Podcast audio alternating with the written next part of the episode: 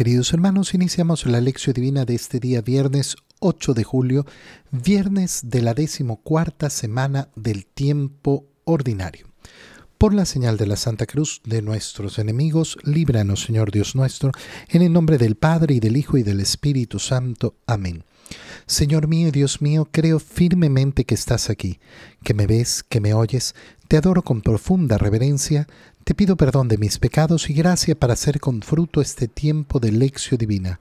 Madre mía Inmaculada, San José, mi Padre y Señor, Ángel de mi guarda, interceded por mí. En este día viernes, continuando con la lectura del libro del profeta Oseas, leemos el capítulo 14, versículos 2 al 10. Esto dice el Señor Dios. Israel, conviértete al Señor Dios tuyo, pues tu maldad te ha hecho sucumbir. Arrepiéntanse y acérquense al Señor para decirle, perdona todas nuestras maldades, acepta nuestro arrepentimiento sincero que solamente te prometemos.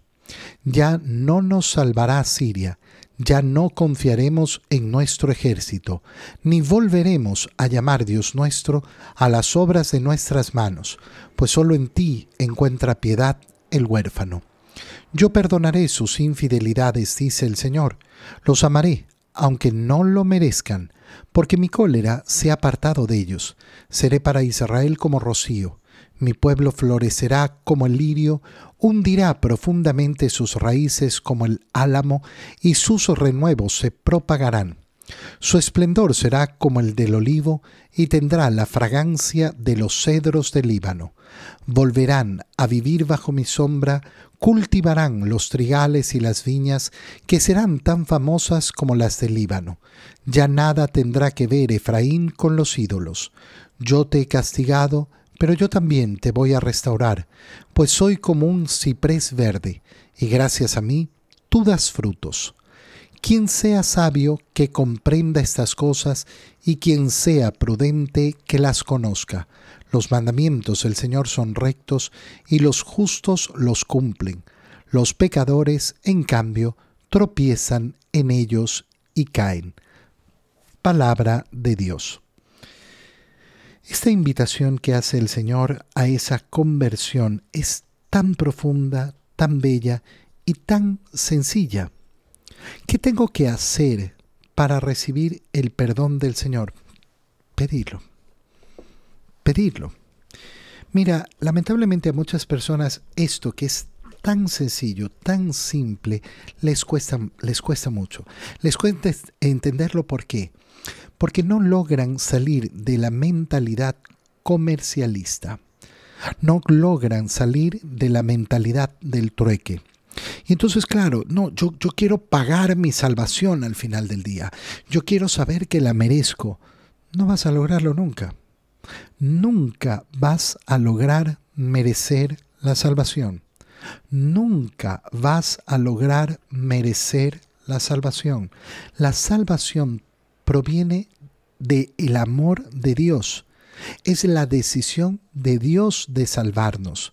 Es la decisión de Dios de darnos un regalo. Si en tu mente el regalo se merece, entonces ahí está tu error. Ahí está tu profundo error. Los regalos no se merecen. Se merecen los premios. Los regalos no. Los regalos son regalos dados por qué? porque me da la gana regalártelo, porque me da la gana dártelo. Si yo estoy buscando algo a cambio de mi regalo, entonces no es un regalo. No, que yo te regalé esto, pero tú deberías darme aquello. Bueno, eso se llama trueque. Entonces lo tuyo no es un regalo, es una mercancía de trueque. El regalo es sincero. Y el regalo de la salvación es eso, regalo de Dios, producto del amor de Dios. Esto dice el Señor. Conviértete, Israel, al Señor Dios tuyo. Tu maldad, ¿qué ha hecho? Te ha hecho sucumbir. No te ha dado absolutamente nada. Perdón. Tu maldad no te ha dado absolutamente nada. Por tanto, arrepiéntanse y acérquense al Señor para decirle, Perdona todas nuestras maldades. Acepta nuestro arrepentimiento sincero. Pero ¿y cómo voy a corregir lo que he hecho? A partir de hoy, viviendo como quiere el Señor. Mira, esta es una realidad en la existencia y si uno no parte de esta realidad, nunca va a entenderlo. El tiempo pasado, pasado está. No lo vas a recuperar. No existe máquina del tiempo. No vas a volver atrás nunca. No vas a poder rehacer tu vida desde atrás. Puedes construir tu vida desde ahora. Qué engañoso es el mundo cuando nos llena de ideas absurdas. Yo siempre lo digo, recuperar el tiempo perdido es imposible. El tiempo es un bien único. Lo utilizo una vez y se acabó. No vuelve más. No vuelve más. Ay, pero es injusto porque, mira, en la vida hay muchos bienes que no se pueden volver a reutilizar. Los utilizaste una vez y no hay más. No hay más, se acabó. Yo puedo cosechar otro fruto, pero la manzana que ya me comí, me la comí. Y si la dejé podrir, la dejé podrir. Podría ir a buscar otra manzana, pero esa manzana que perdí, no la voy a recuperar. O me la comí y la aproveché, o la desperdicié. Y esto es la vida. La vida humana es así. Si tú no logras aceptar esta realidad, entonces simplemente vives en un estado de falsedad, de mentira. No aceptas la realidad. Y entonces, delante de mis culpas, delante de mis pecados, ¿qué tengo que hacer? Arrepentirte. Acercarse al Señor para decirle, perdona todas nuestras maldades, acepta nuestro arrepentimiento sincero, que solemnemente te prometemos. Solamente, ¿qué hacemos? Te prometemos. Yo te prometo, Señor, cambiar mi vida desde hoy. Yo te prometo enmendar esta situación. Yo te prometo. Y tendré que luchar a partir de hoy para hacerlo. Tendré que demostrarlo. Tendré que demostrar que mi arrepentimiento es sincero a través de mis acciones. Porque si no, no será verdaderamente un arrepentimiento sincero. Nadie más ofrece la salvación. Y por eso las palabras de son tan bonitas. Ya no nos salvará Siria. Ya no confiaremos en nuestro ejército. No volveremos a llamar Dios nuestro a las obras de nuestras manos, de nuestras manos. Solo en ti encuentra piedad el huérfano. Qué bonita frase. Solo en ti encuentra piedad el huérfano. En otras palabras, ¿qué está diciendo el Señor? Confíen en mí. Confíen. Pon de verdad tu confianza en mí, porque no hay otro que te ofrezca la salvación. No hay nada en este mundo que te vaya a ofrecer la salvación. Nadie, nadie te va a dar lo que yo te doy. ¿Y qué es lo que va a ofrecer el Señor? ¿Qué es lo que te da el Señor? Yo perdonaré. Perdonaré sus infidelidades. Los amaré, aunque no lo merezcan. Pero, pero es que no merezco el amor de Dios. Nunca lo has merecido. Nunca, nunca lo has merecido. No hay nada en este mundo que puedas hacer para merecer el amor de Dios. No, no te lo vas a ganar. Es Dios, en su soberana libertad, el que ha decidido amarte. Amarte a ti. Respeta la libertad de Dios. Cuando yo quiero merecerme el amor de Dios, entonces no estoy respetando su decisión de amarme en libertad. Él me ha querido amar.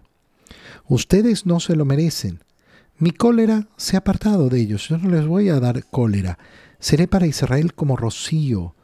¿Y entonces qué sucederá? Lo que está prometiendo el Señor es lo que sucede en el alma de aquel que se arrepiente. Mi pueblo florecerá como un lirio. Florecerá.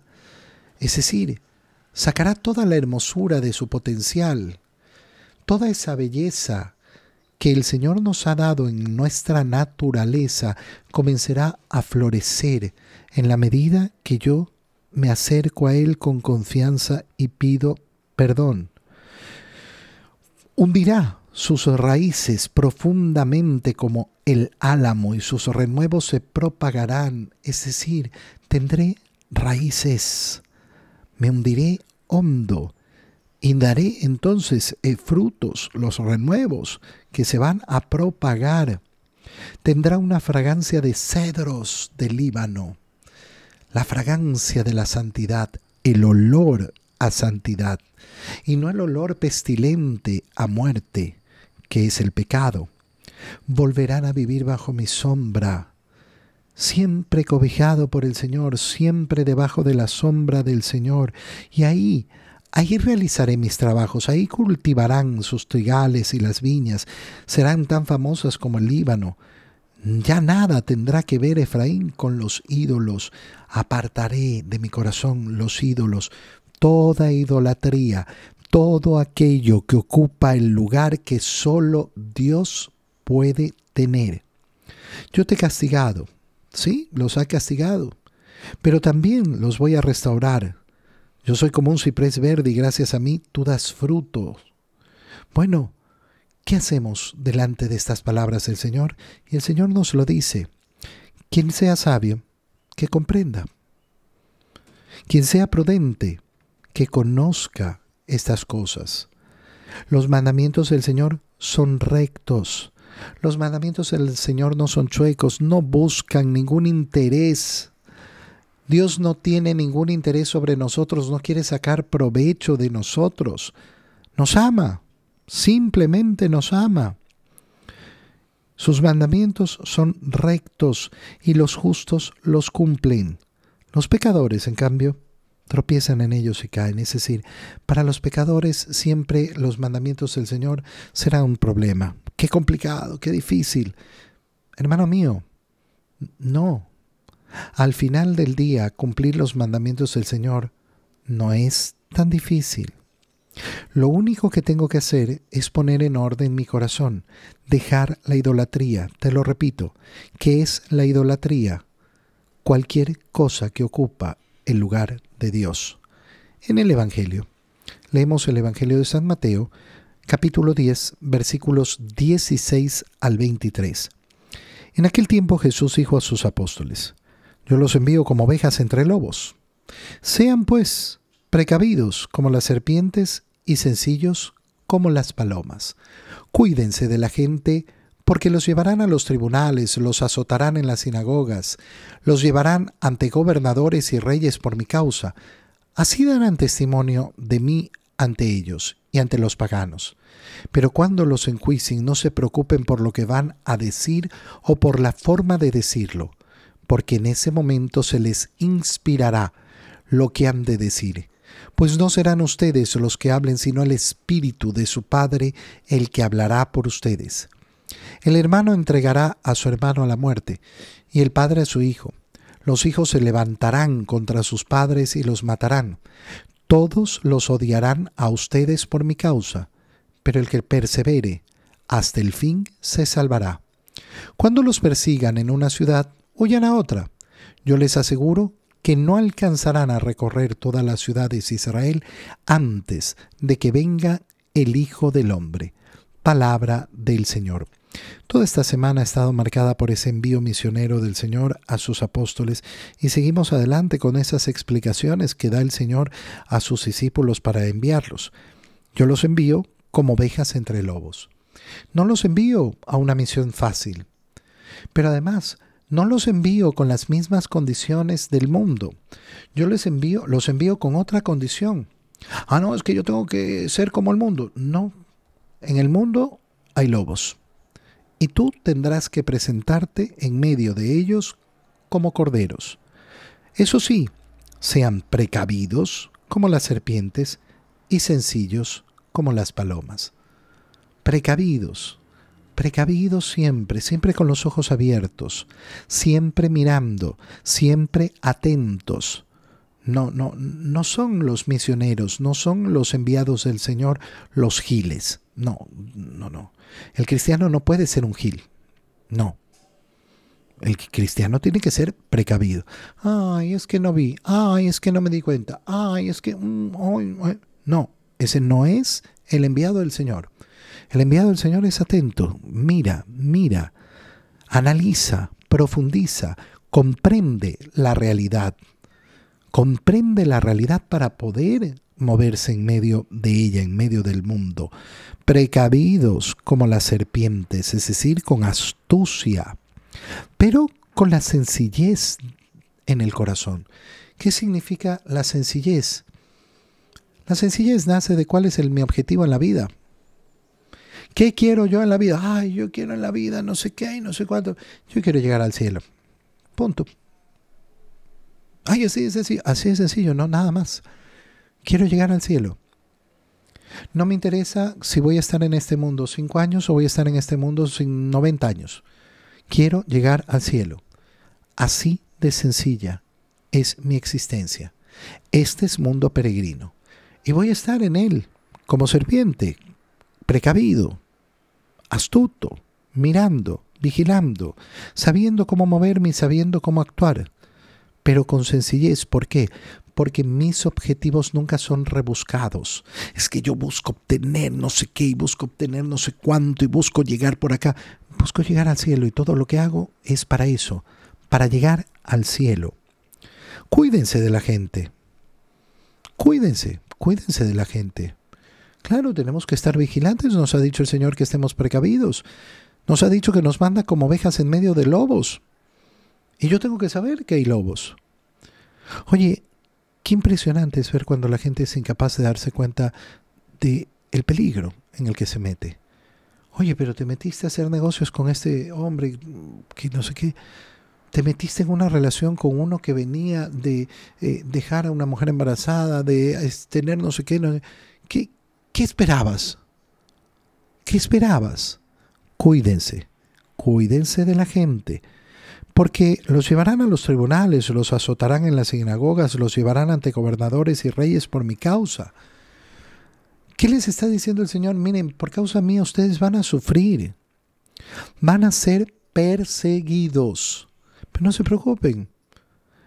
De ese modo ustedes van a dar testimonio de mí. Yo estoy en este mundo no para evitar todos los sufrimientos de este mundo, porque eso es imposible. Estoy en este mundo para dar testimonio. Cristo vive. Cristo es el Salvador. Yo camino hacia el cielo. Ese es el testimonio. Van a dar ese testimonio ante todos. Pero cuando los enjuicien, no se preocupen por lo que van a decir o por la forma de decirlo. Mira, el Señor nos está liberando de esa preocupación de tener que estar justificando nuestra existencia delante de los demás. Ay, es que yo quiero que conozcan porque se hace la injusticia y me han mentido respecto de mí. Hermano mío, uno gasta tantas fuerzas para conseguir el juicio del mundo y no sirve de nada. Es que la gente sepa lo que me han hecho. ¿Para qué? ¿Qué vas a ganar? ¿Qué vas a ganar? ¿No te has dado cuenta que el, mundo no es tu juez? Es Cristo tu juez. Preocúpate de lo que piensa Cristo de ti. Y por eso el Señor nos dice, no se preocupen de defenderse. Cuando tengan que defenderse, pongan su corazón en las manos del Padre. El Padre, a través de su Espíritu, hablará por ustedes. La situación no será simplemente exterior, será también dentro del hogar. El hermano entregará a su hermano a la muerte, el padre a su hijo, los hijos se levantarán contra sus padres y los matarán. Todos los odiarán, a ustedes por mi causa. ¿Qué tenemos que estar dispuestos a recibir del mundo si yo soy verdaderamente de Cristo? El odio. El odio. Mira, yo lo he experimentado tantas y tantas veces. Padre Francisco, porque le prediqué el Evangelio porque le dije la verdad, porque le di testimonio de Cristo. Pero el que persevere hasta el fin, ese se salvará. ¿Y qué le tengo que pedir entonces al Señor? Perseverancia. Señor, que no me preocupe yo del odio del mundo. A mí que me interesa, si a ti también te han odiado. Que me odien a mí, no pasa nada. Y tampoco ando buscando el amor del mundo. Ay, es que yo necesito que todos me amen. No, yo necesito el amor de Dios y ese lo tengo. Lo hemos visto en la primera lectura. Tengo que aceptarlo, tengo que vivirlo. Cuando los persiguen en una ciudad, huyan a otra. No se preocupe, es que el mundo no acepta. Pues, tranquilo, sigue predicando. ¿Qué dice el Señor? Yo les aseguro que no, les no alcanzarán a recorrer todas las ciudades de Israel antes de que venga el Hijo del Hombre. Qué frase más extraña, porque uno podría decir, bueno, ya recorrieron todas las ciudades de Israel. ¿A qué se refiere el Señor? Que la labor evangelizadora nunca termina. Hasta la venida del Señor. Siempre tendremos trabajo. ¿Cuándo podemos decir, el mundo ha sido evangelizado? Siempre tenemos que volver a lo mismo. Siempre tenemos que volver al kerigma, al primer anuncio, al anuncio de la palabra, al anuncio del verbo encarnado, que es nuestro Salvador. Y siempre vamos a estar volviendo a lo mismo, a la misma predicación. Uno puede sentir en esa predicación, en ese testimonio que tiene que dar ante el mundo, que, pucha, pero yo ya dije esto, yo ya hablé esto, sí, y lo tendré que repetir como el Señor repitió sus predicaciones una y otra vez a cada poblado al cual iba. Señor, dame perseverancia, dame perseverancia hasta el final. Te doy gracias, Dios mío, por los buenos propósitos, afectos e inspiraciones que me has comunicado en este tiempo de lección divina. Te pido ayuda para ponerlos por obra. Madre mía Inmaculada San José, mi Padre y Señor, Ángel de mi guarda, interceded por mí. María, Madre de la Iglesia, ruega por nosotros. Queridos hermanos, que tengan todos un muy feliz día y un muy feliz fin de semana.